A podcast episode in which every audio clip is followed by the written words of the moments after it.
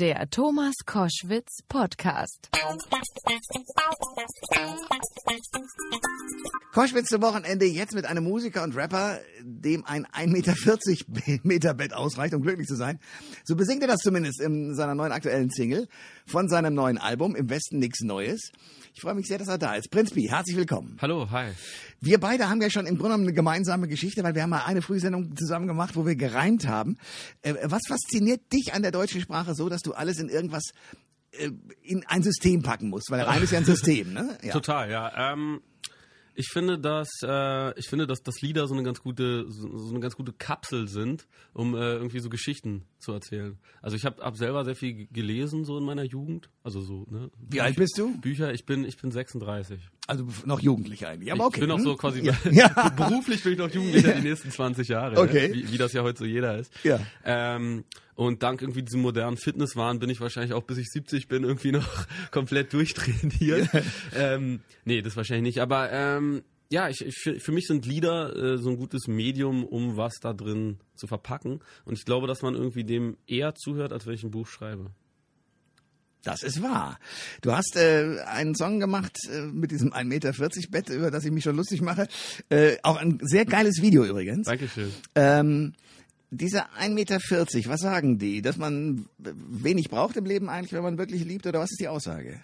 Die Idee ist, dass, äh, ja, wenn man wenig hat, ist man damit äh, zufrieden und macht das Beste draus. Und wenn man irgendwie ganz, ganz viel hat, in dem Fall jetzt halt irgendwie viel mehr Platz zur Verfügung, dann äh, neigt man dazu irgendwie, dass diese Räume einen dann doch irgendwie eher in so einen Streit zwingen. Ne? Das kennt man in einer Wohnung auch. Mhm. Wenn die Wohnung ganz, ganz groß ist, dann muss man ganz viel aufräumen, dann liegt immer irgendwo Staub, irgendwas ist immer in Unruhe und immer ist irgendwo was zu machen. Bei einer ganz kleinen Wohnung hast du das Problem nicht. Da bist du zufrieden und glücklich. Ähm, du bist, wie gesagt, noch relativ jung aus meiner Sicht jedenfalls und machst äh, fast schon philosophische Überlegungen in die Songs. Woher kommt ich, das? Ich weiß nicht, aus meiner Schulzeit wahrscheinlich. Ich hatte so Latein und Altgriechisch ähm, und natürlich aber auch so Physik und Biologie. Und das Einzige, was ich wirklich von damals mitgenommen habe, sind so diese alten äh, griechischen und, und, und, und römischen äh, Philosophen. Weil äh, von denen kannst du immer noch irgendwie ein bisschen was lernen, so im Alltag, ne? Aber äh, so den, die, die zweite binomische Formel oder irgendwie Mendels äh, Vererbungslehre brauchst du halt eigentlich eher nicht.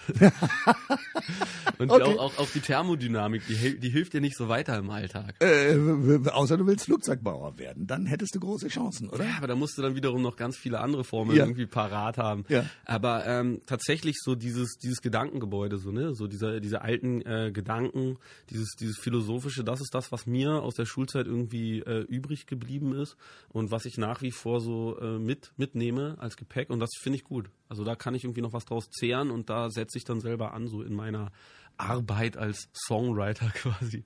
Im Westen nichts Neues, das ist ein alter Film eigentlich, oder? Und ein alter Film und ein Buch, ja. Ja, und wie kommst du auf den Titel?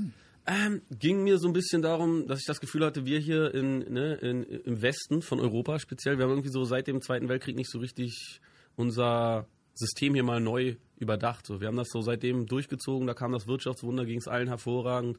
Bis, bis unter Helmut Kohl waren wir hier alle satt und zufrieden und ab da wurde dann irgendwie genölt, aber wir haben das nie so richtig äh, überdacht.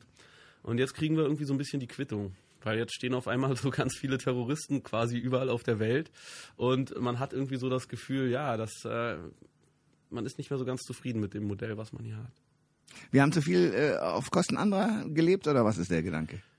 Nicht nur, dass wir auf Kosten anderer gelegt haben, auch dass wir selber irgendwie nicht überlegt haben, ob das wirklich so das ist, was man hier will und braucht. Ne? Ich meine, wir haben irgendwie jahrelang äh, immer mehr Kohle verdient, haben uns immer neuere Autos geholt, immer die neuesten iPhones, Smartphones, neuesten technischen Gadgets und uns hat die Werbung irgendwie so versprochen, dass uns das glücklich machen soll und, und, und zufrieden. Und irgendwie hat das bei mir nicht so richtig, äh, nicht richtig funktioniert. Ich glaube, es hat bei vielen nicht richtig funktioniert. Prinz P ist bei Koschwitz zum Wochenende. Nachdenklicher Typ, der großartige Songs schreibt. Du hieß mal Prinz Porno. Warum ja, das? ganz früher. Das war, kommt auch noch aus dem Griechischen, weil, weil, weil, weil Pornos heißt ja dreckig. Und als ich so 15, 16 war, da wollte ich unbedingt Graffiti machen. Und das war mein Synonym. Weil ich fand das so, das ist so eine dreckige Kunst, da hat keiner nachgefragt. Ne? Das hängt nicht im Museum in einem, in einem Goldrahmen. Na, noch die nicht. Leute bezahlen viel Geld ja noch nicht. Ja. Und ähm, das war so ein bisschen für mich mit 16 so das Ding, wo man sich selber so ein Stück urbanen Raum zurückgrapschen konnte, dem einen irgendwie sonst nur, so weiß ich nicht, die Commerzbank oder so hat den weggekauft und da ihre Werbeanzeige hingeknallt so. Und das konnte man sich dann so als 16-jähriger äh, Halbstarker halt irgendwie mal selber schnell wiederholen mit zwei, drei Dosen. Das ging ganz ganz leicht. Du bist in Westberlin groß geworden. Ich bin ja in Westberlin groß geworden. Ich habe ein cooles Interview mit dir gelesen, wo du auch so sagst, ja, im Grunde genommen lief alles super, bis es äh, 9-11, also bis sozusagen die Flugzeuge in die Türme New York Das stimmt. Ich bin, ich bin nicht nur in Westberlin groß geworden, sondern sogar im amerikanischen Sektor. Das heißt, ich hatte mit dieser amerikanischen Kultur, sage ich mal, immer sehr viel zu tun. ne? Wir hatten das deutsch-amerikanische Volksfest, hatten den PX, die Army Base. Mein bester Freund war der, äh, war der Sohn von dem Dirigenten von dem Sinfonieorchester von der Base. Cool. Und, äh, Ja. und ich hatte immer nur positive äh, Eindrücke von der amerikanischen Kultur. So, ne? Das Essen fand ich geil. Auf dem Volksfest, das war so geil, diese Maiskolben und die Barbecue-Sachen und auch die Mucke war geil. Die Autos waren super, diese großen, großen Cruiser und so. Mich Star haben Disc-Jockeys, ja, das, und Disc-Jockeys aus den amerikanischen Radios haben mich absolut äh, Klar, es gab ja beeinflusst. amerikanischen Sender, ne? Ja. Hier und so. Und ähm, und so, ja klar. Und dann hattest du halt, äh, hattest du halt hier irgendwie diese ganzen coolen Klamotten, die von da kamen und die Musik natürlich, das hat mich wahnsinnig beeinflusst. Für mich war Amerika, bis ich so 15, 16 war, durchaus das Positivste. Das war das gelobte Land, da wollte ich immer hin. Ich wollte Hm. immer nach Disney World. Okay, Na gut, das ist jetzt nicht unbedingt Amerika, aber ein großer Teil davon. Okay, und dann hat es irgendwie den Schlag getan und was hat dich daran verändert? Das hat irgendwie so den Schleier weggezogen und hat einem so das Gefühl gegeben, so hey, das ist jetzt irgendwie nicht mehr die, äh, das ist jetzt nicht mehr die Nation, die einem diese ganzen tollen äh, Walt Disney Filme gibt und, und, und Star Wars und, und, und die geilen Hamburger, sondern das sind die Leute, die foltern einfach irgendwie in Guantanamo und haben irgendwie so gar kein Problem damit, einfach Leute irgendwo hin zu verschleppen und die zu foltern und zu verhören und dann irgendwo am anderen Ende der Welt wieder rauszuschmeißen. Das sind nicht mehr die Guten. Hm. Wobei das eigentlich ja nur ein sehr dummer Präsident so gemacht hat. Leider haben ihm, sind ihm viele gefolgt. Ja, aber der hat ja ganz viele Leute, die da mitgemacht haben. Ne? Ja. Ich meine, das gibt's ja nach wie vor. Ja, es gibt es nach wie vor, in der Tat. Ähm, ich bin immer so ein bisschen vorsichtig zu sagen, die Amerikaner, ähm, weil es Das darf da- man nicht über einen Kamm ja, scheren. Ja, Sowieso und nicht. Ich finde, einem, äh, die Amerikaner machen, was die Kunst angeht, geradezu immer noch großartige Dinge. Hervorragend, aber es gibt trotzdem gerade einen großen Teil der Amerikaner, die Donald Trump relativ viele Stimmen Ja. gegeben haben. Und ähm, du hast völlig recht, Amerika ist so groß und so diversifiziert, es gibt so viele unterschiedliche Leute. Wenn du nach New York fährst, ist es natürlich komplett anders irgendwie als äh, der Süden oder der mittlere Westen. Aber es gibt trotzdem ganz, ganz viele Leute, die da meiner Meinung nach etwas bedenklich drauf sind und dann halt irgendwie Leute an die Macht bringen, die vielleicht auch ein bisschen bedenklich drauf sind. Na, noch ist es ja nicht so weit. Also lass uns vorsichtig Noch sein. nicht, aber ja. ich habe sehr, sehr viele Freunde in Amerika und ich stehe nach wie vor natürlich auch der amerikanischen Musik, der amerikanischen Literatur und, und, und der Kunst natürlich. Also das ist, es ist natürlich ein großer Impulsgeber nach wie vor. Prinz P ist bei Koschwitz zum Wochenende. Ähm, wenn du dir heute so die politische Landschaft anguckst, auch in Deutschland, und du bist ja jemand, der mit den Texten auch immer eine Botschaft verbindet. Du hast in dem Interview gesagt, das finde ich sehr bedeutsam, dass du sagst, es ist fast eine Art Therapie für dich, so Texte Total. zu verfassen. Müssen wir gleich drüber reden, aber ich will erst auf die politische Lage kommen. Wenn du dir denn so anguckst, die besorgten Bürger, Pegida, AfD und diese ganzen Irren, Ja. äh, was sagst du dann?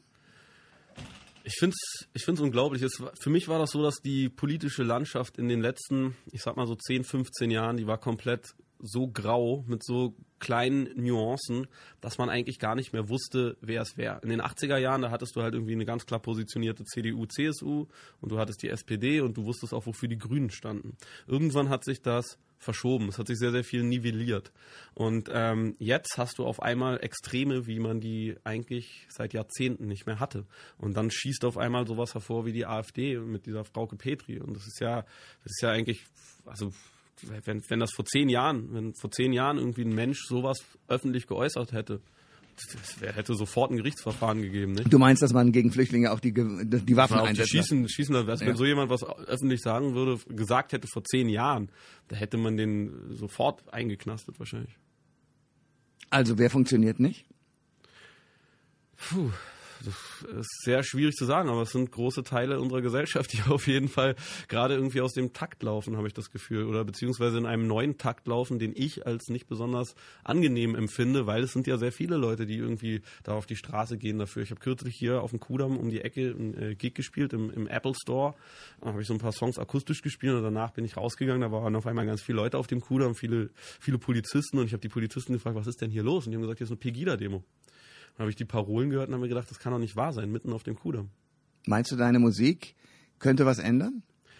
Ich weiß es nicht und ich finde, dass ähm, meine Musik ist nicht äh, politisierend oder, oder politisch. Ich will nicht jetzt irgendjemand mit meiner Meinung da indoktrinieren. So, ich will das einfach mal so beschreiben, ein bisschen und, und das irgendwie hinsetzen und, und sagen, ey, könnt ihr euch irgendwie mal, könnt ihr mal drüber nachdenken. Aber ich, ich habe so, ich versuche das zumindest, äh, meine Musik so zu machen, dass sie eine zeitliche äh, größere Gültigkeit hat. Und die äh, AfD und Pegida ist hoffentlich so ein temporäres Phänomen, wo man vielleicht wenn alles gut geht, man irgendwie in einem Jahr nicht mehr so viel drüber spricht. Und ich hoffe, dass äh, mein Album aber ein bisschen länger hält. Was glaubst du denn, ähm, woran das liegt, dass derlei Strömungen im Moment so aufploppen können? Ich glaube, es liegt daran, dass die Politik, wie gesagt, halt die letzten 10, 15 Jahre so langweilig und undurchschaubar war, dass jetzt auf einmal Leute darauf aufspringen, wenn ihnen jemand eine total einfache Lösung anbietet für ein sehr kompliziertes Problem. Die, äh, die, die Weltlage, die man so anguckt als, als Gefüge, ist ja ist ja hochkomplex. Es sind ja sehr viele Sachen, die miteinander irgendwie in Wechselbeziehung stehen. Ne? Es, sind, es sind ganz, ganz viele Dinge, die zusammenkommen, dass die Situation so geworden ist, wie sie jetzt ist, dass jetzt ganz viele Flüchtlinge hier äh, zu uns kommen. Und man muss ja auch nochmal sagen, es sind ja, also wir sind ja ein Land, was nicht so viele Flüchtlinge aufnimmt, wie zum Beispiel der viel kleinere Libanon, der irgendwie gerade mal so viel Einwohner hat wie Berlin und glaube ich insgesamt zwei Millionen Flüchtlinge aufgenommen hat, was dann quasi ein Flüchtling ist auf zwei äh, Libanesen, äh, die da wohnen. Und ähm, wir haben hier natürlich äh, als sehr großes, sehr, sehr starkes und unheimlich wirtschaftlich äh, gut dastehendes Land natürlich sehr, sehr viel äh, weniger äh, Flüchtlinge, um, um die wir uns da zu kümmern haben. Das sollte für uns eigentlich ein, überhaupt gar kein Problem sein. Ich wohne äh, direkt am äh, Platz der Luftbrücke und äh, da ist, glaube ich, das größte Flüchtlingslager in dem Platz der Luftbrücke drin. Ich, wenn mir das nicht jemand gesagt, wenn ich das nicht in der Zeitung gelesen hätte, ich hätte das nicht gewohnt, äh, nicht gemerkt, dass da, dass da irgendwie ganz viele neue Leute sind. So nicht, nicht, nicht mal ich merke das da irgendwie direkt als direkter Nachbar von Tausenden von Flüchtlingen und ich verstehe gar nicht, wie man sich darüber aufregen kann. Also es ist für mich komplett fern von jedem Verständnis. Prinz Pi ist mein Gast bei Koschwitz zum Wochenende. Ähm, du hast zusammengearbeitet mit jetzt Philipp Dittberner. Ja. Auch in Zehlendorfer. Äh, ach so, wie, wie hängt ihr eigentlich alle zusammen? Also, es ist witzig, ich beobachte mit großem Interesse. Es gibt so ein paar Fusionen von euch, glücklicherweise jetzt inzwischen in der deutschen Sprache vortragenden Künstlern. Ich sag mal Sido und Mark Forster, du, Philipp Dittberner. Ähm, ist das gewollt oder ist das in eurem Fall Zufall? Ähm, es war so, dass die, die Leute, die meine äh, PR machen, äh, die machen auch die PR von Philipp. Und ähm, ich habe halt nach einem Sänger gesucht. Ich habe das selber gesungen in meinem Song, klang nicht so gut. Und da habe ich halt überlegt, wer könnte das singen. Ich mag Sänger persönlich nicht, die so mit so großer Insbrunst singen. Ne? Die, die Deutschen lieben ja das Pathos. Und wir haben hier sehr viele Sänger, die, sage ich mal, mit ganz viel äh, Pathos auch irgendwie vortragen. Und ich mag eher so ein bisschen zurückgenommene Sänger. Und da haben sie mir den Philipp vorgeschlagen. Und dann haben wir uns halt mal kennengelernt und kamen so darauf, hey, ist ja witzig, wir sind im gleichen Bezirk aufgewachsen und sowas. Und und ja. hatten viele Parallelen, haben uns auf Anhieb gut verstanden und äh, es hat mir sehr gefallen, wie er singt, weil ich finde, er singt äh, sehr bescheiden, um mal seinen Das ist sehr gut, sehr gute Beschreibung, ganz genau. Und äh, sowas mag ich gerne. Ich bin ja auch äh, großer Bob Dylan-Fan. Ja. Und ich finde, das ist auch so jemand, der kann jetzt auch nicht besonders gut singen, sondern der Wirklich stellt, nicht, der stellt das überhaupt auch nicht irgendwie in den Vordergrund. Der ist jetzt nicht, sage ich mal, wie R. Kelly, der halt ein hervorragender Sänger ist, aber der dafür manchmal bei den Inhalten etwas schwächer ist. Und äh, da ja. finde ich, äh, da, das fand ich einfach irgendwie angenehm. Ne? Ich mag das, äh, ich mag so Gesang, der sich da nicht so in den Vordergrund spielt und auch bei, bei Rapmusik habe ich mich lange schwer getan, damit das mit Gesang zu verbinden. Gibt es irgendwelche äh, Rap-Vorbilder, die du hast? Also aus dem amerikanischen? Ja, ja, natürlich. Also ich bin natürlich riesengroßer Eminem-Fan. Ich bin hm. äh, Kanye West-Fan. Hm. Einfach auch so von der von der lustigen Kultfigur, die er da irgendwie äh, erzeugt hat. Ähm, ich mag äh, mag Jay Z gerne. Es gibt so einige sehr sehr viel unbekanntere Künstler, die ich auch irgendwie gerne gerne mag. Es gibt ganz ganz viel von da drüben. Aber es gibt auch viele deutsche Musiker, auch deutsche Rap-Musiker, die mir irgendwie gut gefallen. Auch deutsche deutsche Liedermacher. Ich bin zum Beispiel immer äh, großer Fan gewesen von Andreas Dorau aus äh, aus Hamburg. Äh, das war so jemand, den, den mochte ich gerne. Ich mochte den frühen Grönemeyer gerne. Warum äh, den späten nicht? Äh, Weil es mir auch dann zu pathetisch wurde. So, das ist, ähm, ich, ich, das ist natürlich ein hervorragender Sänger und das ist auch eine, auch eine, ja. auch eine Legende und er hat auch seinen, seinen ganz, ganz eigenen Stil. So, ich möchte ihn natürlich irgendwie nicht kritisieren, aber ich als Fan darf ja sozusagen Alben haben, die ich irgendwie gerne mag und welche, die ich nicht so gerne mag. Und meine Lieblingslieder sind natürlich von seinen früheren Alben. Ich mag sowas wie äh, Gebt den Kindern das Kommando, finde ich ja. eine super, super gute Idee. Oder Musik nur, wenn sie laut ist. Das ist ein, das ist ein super Song und natürlich auch, was soll das? Ja. Das ist für mich so ein, so ein Song, den finde ich nach wie vor so, so frisch und toll. Und ähm, das sind die, die, die Lieder, die ich nach wie vor irgendwie gerne höre von ihm.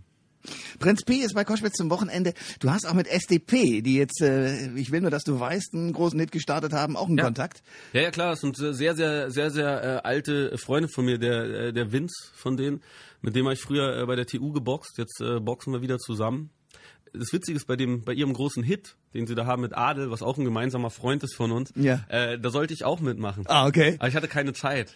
Und äh, darum äh, habe ich da nicht mitgemacht. Okay, ich finde den Song ja ein bisschen weinerlich. Also ein Mann, der im Grunde genommen von der großen Liebe redet, aber im Grunde genommen so völlig mich traut, verzweifelt. den Brief abzuschicken. Ja, und und äh, tausend Lieder schreibt und ich, das ist, das kann ein Mann denken, finde ich. Aber ist, ich habe mich immer gefragt, kommt das bei den Mädels an?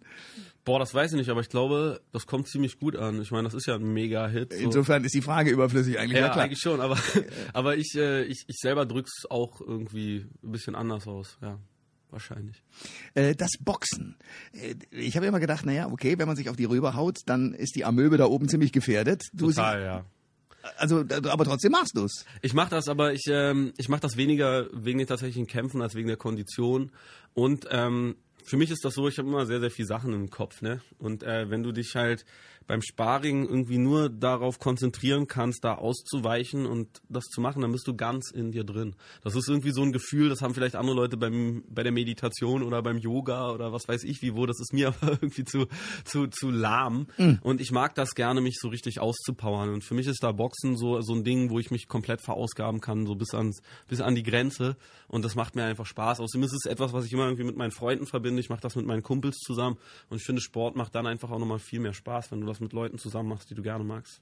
Ich habe aber immer den Eindruck, wenn es so auch gerade um die großen Kämpfe geht, und natürlich gucke ich auch nur die im Fernsehen, Klar. dass es da relativ am Ende des Tages ja doch um Leben und Tod fast geht, also um Das stimmt, Aggression. Äh, Das ist bei dir und deiner Sportausübung nicht so. Nee, das kann man, das kann man nicht so sagen. Nein, nein, für mich ist das eher, eher so, sag ich mal, so ein Gegenpol zu dem Zeug, was ich sonst die ganze Zeit mache. Ich meine, ich habe zwei Kinder, ich mache hier irgendwie die Musik und äh, ich mache das, wir machen das ja so independent, so ganz allein. Das heißt, wir machen irgendwie alles drum und dran. Du hast Und dein eigenes Label. wir haben unser eigenes kleines Label, ja, und geben uns da total viel Mühe, so bei der Verpackung und bei den ganzen Videos und allem drum und dran. Und das ist natürlich ziemlich äh, kräftezehrend, sag ich mal. Und, und Du bist äh, quasi Unternehmer. auch. nervenaufreibend, Ja. ja. so ein bisschen so. Ja. Und äh, ja, und deswegen ist das für mich so ein ganz guter Gegenpol dann der Sport. Warum heißt es keine Liebe? Ähm, das ist weniger äh, so, dass wir keine Liebe für unsere Musik empfinden, sondern halt für die Geschäftspraktiken von den von den meisten großen Labels. Ne? Ich meine, die meisten äh, ganz großen Firmen, die haben haben viele Künstler und für die ist halt so ein Künstler wie eine Aktie. Die stecken da halt irgendwie einen bestimmten bestimmtes äh, ja, Budget an Geld rein und dann denken sie so, okay, entweder das, das rechnet sich jetzt oder halt nicht. Und dann geht halt die Aktie auf oder, oder die wird halt wieder schnell abgestoßen. Und ähm, das finde ich nicht gut, Musik so zu betrachten. Für mich ist, ist das immer irgendwie, so blöd sich das anhört, irgendwie ein Stück Kulturgut oder Kunst, was da bestenfalls geschaffen wird. Und ich finde, das sollte man nicht in, in Zahlen aufwiegen, sondern in, an dem Einfluss, den es vielleicht irgendwie auf Leute hat. Prinz P ist bei Koschwitz zum Wochenende, äh, Rapper, großartiger Texter. Ähm, ich würde gerne eine Sache wissen. Ihr habt ein Video gemacht äh, zu den 1,40 Meter. Ja, genau. Äh, das ist deshalb sehr traurig, weil man sieht einen Jungen, der ein Mädchen, was ich glaube in irgendeinem Laden liegt und das ist, hat ein Messer abgekriegt. Ja. Man weiß nicht so genau, äh, Man weiß nicht genau, was passiert ist. Und stirbt ein die, anderer stirbt die Junge, nicht. der weint. Und, ein ja. anderer Junge, der offenbar der Täter ist möglicherweise, keine Ahnung. Also jedenfalls, warum so eine Szene für so ein Video? Ähm, es ist tatsächlich ein bisschen so angelehnt an, an, an Shakespeare-Dramen. Ich bin, ich bin Theaterfan und ich, ähm, ich mag das, wenn man in Musikvideos ein bisschen was Neues äh, probiert. Die meisten Musikvideos, gerade Rap-Musikvideos, sind ja irgendwie so, ne, cooler Typ, steht vor einer coolen Karre mit ein paar Bräuten im Bikini und Ja, so. und, der, und die Karre wippt. die Karre, Karre, Karre mit auf und ab und der sieht halt möglichst hart aus und so. Ja. Und das finde ich schon mal nicht so gut. Ich mag das irgendwie Geschichten zu erzählen und ich mag das auch irgendwie Videos zu machen, die so ein bisschen was offen lassen, die vielleicht die Zuschauer fordern.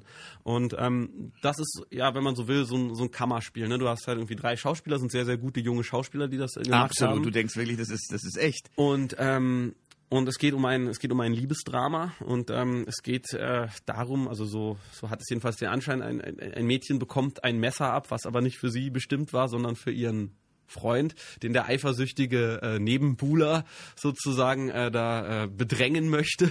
Aber äh, dramatischerweise, wie bei Shakespeare halt auch, geht das Messer natürlich dann in die, ja, in den in den Körper irgendwie der Geliebten. Und ähm, Dann heulen beide Jungs. Genau, und äh, die Idee ist bei dem Musikvideo noch äh, eine Fortsetzung dazu zu drehen mit den gleichen Schauspielern, dass man halt irgendwie so eine Art kleinen so Versatzstücke hat, vielleicht aus so einem, aus so einem Film. Ich mag das, wenn man irgendwie dieses Genre des Musikvideos vielleicht mal neu angeht und irgendwie versucht, da was, was Besonderes Kleines zu machen. Den Teil verstehe ich, aber es hat mit dem Song dann nichts mehr direkt zu tun, oder? Ähm, doch, es geht, es, es greift, es greift diese Kernzeile auf, dass man in der besten Zeit immer zu zweit war. Und jetzt kommt ja quasi ein Dritter hinzu. Okay. Und äh, dieser Dritte, äh, der jetzt in dem Fall da was ganz Dramatisches macht, kann natürlich auch irgendwie für äußere Probleme stehen oder einfach für den Druck, der irgendwie auf einer Beziehung lastet. Es gibt ja zum Beispiel Beziehungen, die haben viel Druck von außen, die Familie will das nicht oder es gibt vielleicht irgendwie noch eine Ex-Freundin oder in dem Fall einen Nebenbuhler oder was weiß ich. Und ähm, das ist so quasi der Punkt, den wir da aufgreifen wollten. Prinz Pi ist mein Gast bei Koschwitz zum Wochenende. Du bist Vater. Ich bin Vater, ja, zweifacher. Ähm, wie alt sind deine Kinder? Äh, mein Sohn ist äh, sieben Monate, meine Tochter ist sechs Jahre, ist gerade in der ersten Klasse und heute ist Fasching und sie ist Elsa von die Eisprinzessin. Ach, wie cool. Ja. So, jetzt musst. Wie geil. Ähm, erzähl mir, wie das ist. Da bist du auf der einen Seite, ich habe immer den Eindruck, dass Musiker, auch in meinem Beruf ist das so, hast du die Chance, ein Leben lang ein bisschen das Kind bleiben zu dürfen. Du darfst mit großen Augen rumrennen, du darfst, du nennst es Therapie, du darfst sozusagen das, was du künstlerisch herstellst, äh, immer aus dir machen. Ja. Ähm, und das genaue Gegenteil habe ich den Eindruck. Also das, das vom Kopf her, vom, vom, von der Emotion her ist Vater sein und in der Realität der Ältere und damit der, ja, ja, der Leiter in einem, einer Welt zu sein, die eben nicht mehr kindlich ist. Wie, wie geht das für dich? Ähm, ich glaube, es gibt bei Eltern immer zwei. Es gibt so den Good Cop und den Bad Cop. Ne? Es gibt irgendwie den, den total kontrollierten Elternteil, der immer sagt, nee, darfst du nicht, nee, machen wir nicht. Und dann gibt es halt irgendwie den, der sagt, ja, na klar können wir noch jetzt ein Eis kaufen abends. Und ja, das ist schon okay, wenn wir jetzt noch irgendwie noch einen Film Und der gucken. bist du. Ähm, tatsächlich nicht komplett, aber ich bin natürlich der etwas unvernünftigere. So, ähm, ich hatte ziemlich strenge Eltern und ich versuche bei meinen Kindern nicht so streng zu sein und ich versuche denen alles mh, offen zu lassen. Also ich mag das, ähm, wenn man bei den Kindern selber nochmal zum Kind wird, wenn man die dabei beachtet, äh, beobachtet, wie die Dinge neu entdecken. Ne? Ich meine, so als erwachsener Mensch, du hast ja schon alles gesehen heutzutage. Du hast schon, hast schon alles gemacht, was du machen wolltest. Hast schon mal jede Delikatesse gegessen, von der du mal gehört hast. Warst an allen Plätzen auf der Welt, die dich wirklich interessieren. Ne? Gibt natürlich immer noch ein paar neue, aber das, was du wirklich mal sehen wolltest, da bist du mit Mitte 30 schon gewesen. So. Hast irgendwie die, die, die schnellsten Sportwagen schon mal irgendwie ausprobiert und so richtig geil, wie du es dir vorgestellt hast, war es dann irgendwie doch nicht. Hast irgendwie da schon die die hübschesten Frauen natürlich gehabt und so weiter. Und ja, und dann, äh, da gibt's nicht mehr so viel, außer halt ab und an mal irgendwie ein gutes Entrecote, was du dir irgendwie zusammenbrätst oder so, einen Ja. guten Rotwein, ne? Ja. Und äh, wenn du aber die, wenn du deine Kinder beobachtest, dann siehst du, dass halt für die ist die Welt halt noch voller Wunder. Die fragen sich halt wirklich, gibt's noch Einhörner? Oder die machen das das erste Mal vom 3-Meter-Brett springen. Und wenn du halt irgendwie daneben stehst und halt siehst, wie die sich total freuen, dass sie das jetzt geschafft haben, diese kleine Mutprobe oder dass sie irgendwie ihr, ihr, ihr, ihr- ihren Freischwimmer gekriegt haben oder was weiß ich. Das ist für die ein die Welt veränderndes Erlebnis. Für uns als Erwachsene ist das nichts Besonderes mehr.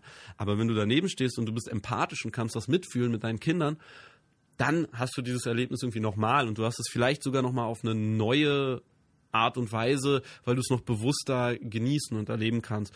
Und dementsprechend finde ich, hast du als Elternteil eigentlich noch sehr viel mehr von diesem Kind sein. Wir leben, also alle, alle Erwachsene sind auch irgendwo Kinder Ja. von irgendwelchen Eltern und alle Erwachsene, die Kinder haben, sind auch irgendwo Eltern. Ähm, und wir haben häufig den Satz äh, zu hören bekommen, ja, früher war alles besser. Ähm, ich würde sagen, es gibt eine Überlegung, die mich sehr nachdenklich macht. Wir alle sind in einer Welt groß geworden, ich auch, habe nie einen Krieg erlebt und so, wo es uns eigentlich fast immer zu gut gegangen ist. Ja. Und ich habe eine Beobachtung gemacht, ich weiß gar nicht, ob die stimmt, aber mir kommt es so vor, dass nach dem Zweiten Weltkrieg die Generation, die sozusagen nicht mehr im Krieg war, aber in dieser Aufbauphase in den 50ern und 60ern groß geworden ist, dass die dank den furchtbaren Ereignissen davor mit einer anderen Demut groß geworden sind. Das stimmt. Meine Eltern sind definitiv so.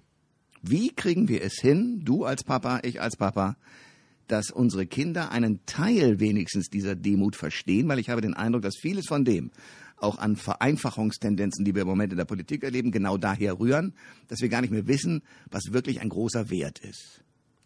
Oh, ich glaube, das ist aber eine, ähm, das ist eine Aufgabe, die muss ähm, jedes Elternpaar irgendwie im Kleinen äh, privat lösen. Und ich, ich, glaube auch gar nicht, dass das so schwierig ist, ähm, Kindern diese Demut beizubringen. Also ähm, ein großes Problem, was ich so sehe, ähm, ist, dass, dass Eltern oftmals die Kinder verwöhnen, indem sie sie mit viel Spielzeug und viel solchen materiellen Aufmerksamkeiten abspeisen. Aber was ja viel wertvoller ist, ist, sich einfach Zeit zu nehmen und ähm, mit den Kindern irgendwie was Tolles zu erleben. Und ich versuche zum Beispiel die Anzahl der der Spielzeuge, nicht? Und, und, von diesen ganzen Dingen, mit denen man so die Kinder umgibt. Wenn du heutzutage in so ein Kinderzimmer kommst, dann denkst du irgendwie, du stehst in einem Spielzeugladen so, und dann haben die Kinder auch schon irgendwie ganz früh irgendwie ein iPad oder was weiß ich, diese ganzen technischen Gadgets, die meiner Meinung nach vielleicht noch gar nicht so für so ein Kind geeignet sind, weil sie so eine riesige Tür aufmachen, hinter der so viele Inhalte lauern, dass das ein Kind noch gar nicht bearbeiten können oder verarbeiten können muss und soll, meiner Meinung nach. Ähm, ich versuche immer, das wirklich zu reduzieren und kleine Erlebnisse zu machen und den Kindern zum Beispiel zu zeigen, dass das Essen nicht was ist, was du dir irgendwie bei McDonalds abholst und was dann sofort in so eine Tüte gepackt wird, was ganz, ganz schnell geht, sondern dass man das selber machen muss. Ich glaube, wenn Kinder zum Beispiel sehen, okay, wenn man irgendwie Nudeln selber macht, ne, und das dauert halt irgendwie ein bisschen, bis man die gemacht hat, dann lernen sie das zu wertschätzen, weil sie es selber mitgemacht haben, weil sie an dem Prozess teilgehabt haben. Und dann schmeißen sie das Essen auch nicht weg, sondern dann essen die das bewusst und wissen, das haben wir ja selber gerade gemacht. Ich glaube, das kann man eigentlich relativ leicht bewerkstelligen. Also ich würde Kindern nicht erlauben, irgendwas wegzuschmeißen zum Beispiel.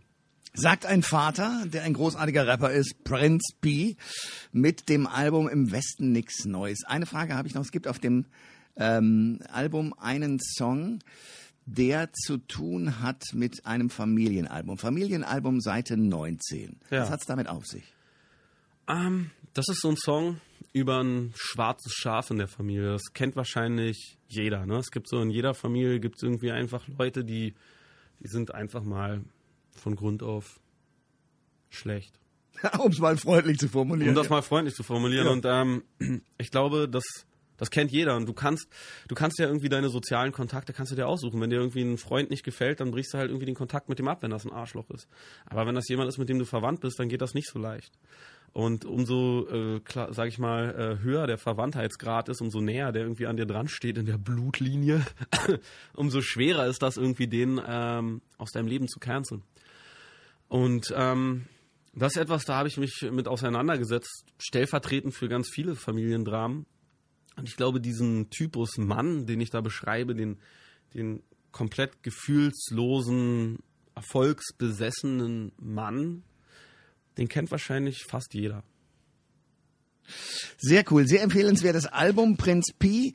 Äh, du, das ist dein Künstlername natürlich. Ja. Äh, äh, dein wahrer Name ist eigentlich ganz anders. Friedrich, ja. Äh, warum auf diesen Künstlernamen? Das hat sozusagen mit der Rapper-Szene zu tun? Ach, das ist irgendwie so, das ist so gewachsen. Ne? Am Anfang hieß ich Prinz Porno. Wie gesagt, da kam es halt von meinem Graffiti-Namen drauf. Dann hab ich, haben die Leute immer gedacht, okay, das ist so frauenverachtende Musik. Da habe ich mir gedacht, so, ey, das Pi, so, das ist so eine geile, so eine geile mystische Zahl. Ne? Die hat halt so viele 3,1415 irgendwas. Genau, oder? die hat halt, ist halt eine, eine irrationale Zahl und hat so viele tolle Eigenschaften und deckt den ganzen Kreis ab und was weiß ich. Das fand ich irgendwie mystisch und cool. Ja, ich will das irgendwie beibehalten, aber ne, so ein, ist wie so ein Spitzname, der halt irgendwie entsteht. Irgendwie kann man sich im Nachhinein nicht mehr erklären und denkt sich so, was ist das eigentlich für ein bescheuerter Name? Warum heißt der Typ da Schnuffel im Freundeskreis? okay. Aber der heißt halt so. Ja, ich verstehe. Oder Henne oder was ja, weiß ich. Ich danke, ja. Also danke sehr für den Besuch heute und äh, ich danke dir, dass ich da sein durfte. Sehr empfehlenswertes Album. Komm bald wieder. Ja, vielen Dank. Gern. Alle Informationen zur Sendung gibt es online auf thomas-koschwitz.de.